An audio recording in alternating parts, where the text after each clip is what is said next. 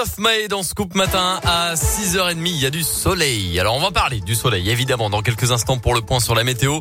Euh, il y aura pour les tubes Justin Bieber et de Kid Laroi aussi. Et puis avant toute chose, on accueille Colin Cotte, notre journaliste pour le point sur l'actu local euh, dans l'Ain et la Saône-et-Loire à 6h30. Bonjour Colin. Bonjour Mickaël, bonjour à tous. À la une de l'actualité ce lundi, ce nouveau drame sur les routes de l'Ain ce week-end. Un homme de 49 ans résident dans le Nord-Isère a perdu la vie dans une violente sortie de route sur sa moto euh, sur une départementale de Lagneux. C'était samedi aux alentours de 18h.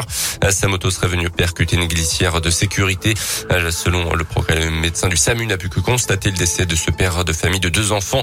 Un radar fixe avait été installé dans le secteur, mais l'appareil avait été incendié il y a un mois et demi.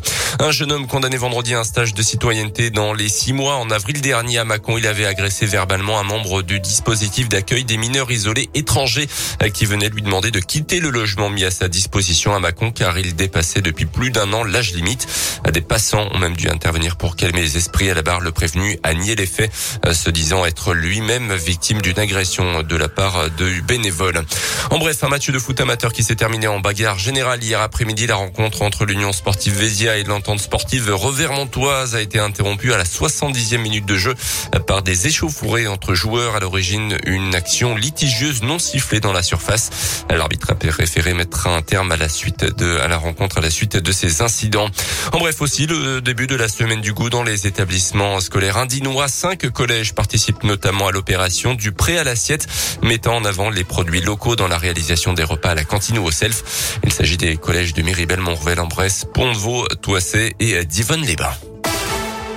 Dans le reste de l'actualité ce matin, la blague n'a pas vraiment fait rire les policiers marseillais la semaine dernière. Un jeune homme de 19 ans a présenté un pass sanitaire d'Emmanuel Macron à l'entrée du plus grand hôpital de la ville. Il avait rendez-vous pour une consultation. Les agents l'ont laissé passer quand même et ont averti en même temps les forces de l'ordre qui l'ont placé en garde à vue. Louis, lui, voulait juste rigoler, a-t-il expliqué en garde à vue. Il s'en est tiré avec une amende de 135 euros. Terminer les fruits et légumes vendus sous plastique. Selon le JDD, hier à partir du 1er janvier, janvier prochain, les emballages plastiques pour les pommes, les poires et autres tomates ou concombres seront strictement interdits par la loi. Un décret doit être publié demain avec la liste exacte des produits concernés.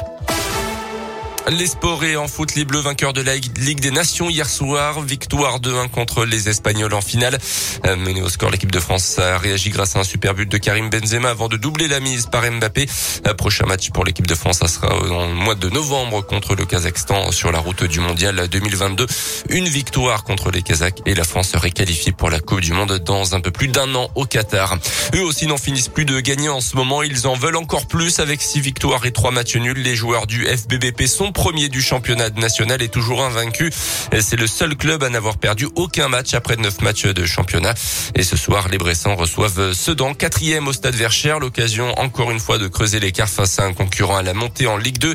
Mais attention, avec ces excellents résultats, l'entraîneur Alain Pochat sait que le FBBP est l'équipe à battre de ce début de championnat. C'est logique, hein c'est euh, souvent le cas quand euh, voilà il y a une équipe qui performe, qui est en haut du classement. Forcément, toutes les équipes en face, eh ben, elles redoublent de détermination, de concentration. Elles ont envie de bien faire et de dire ben nous, euh, on sera l'équipe qui aura fait chuter voilà Bourg parce que jusqu'à présent on a on a réussi à, à ne pas perdre, mais nous aussi on veut défendre notre bout de gras, notre beefsteak. Donc voilà, c'est toujours des matchs intéressants. C'est le jeu de la compète, c'est le jeu du foot. On veut gagner des matchs et chaque équipe euh, joue sa partition. À nous d'être euh, à nouveau à la hauteur de ce qu'on a fait jusqu'à présent.